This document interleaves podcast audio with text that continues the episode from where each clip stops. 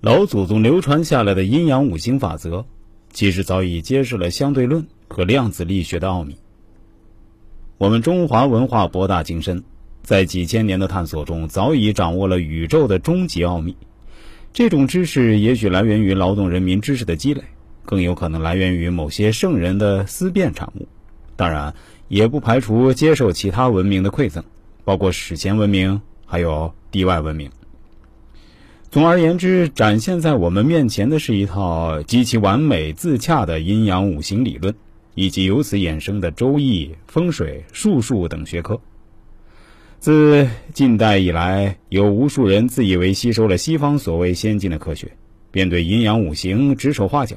在我看来，好似是刚刚升上初中的小孩子，自以为了不起，实际上相当于博士水平的易经呢，八卦。根本沾不着皮毛。在本文里，我就来解释一下，为什么阴阳五行理论是最高级的理论，是宇宙的根本法则。它早已解释了相对论和量子力学的奥秘。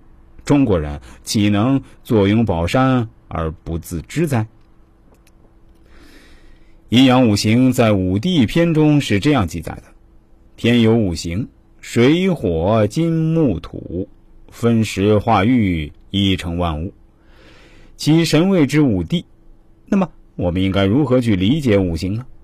在《左传》中，五行是作地之五行或五财，使用不同性质的物质来解释五行。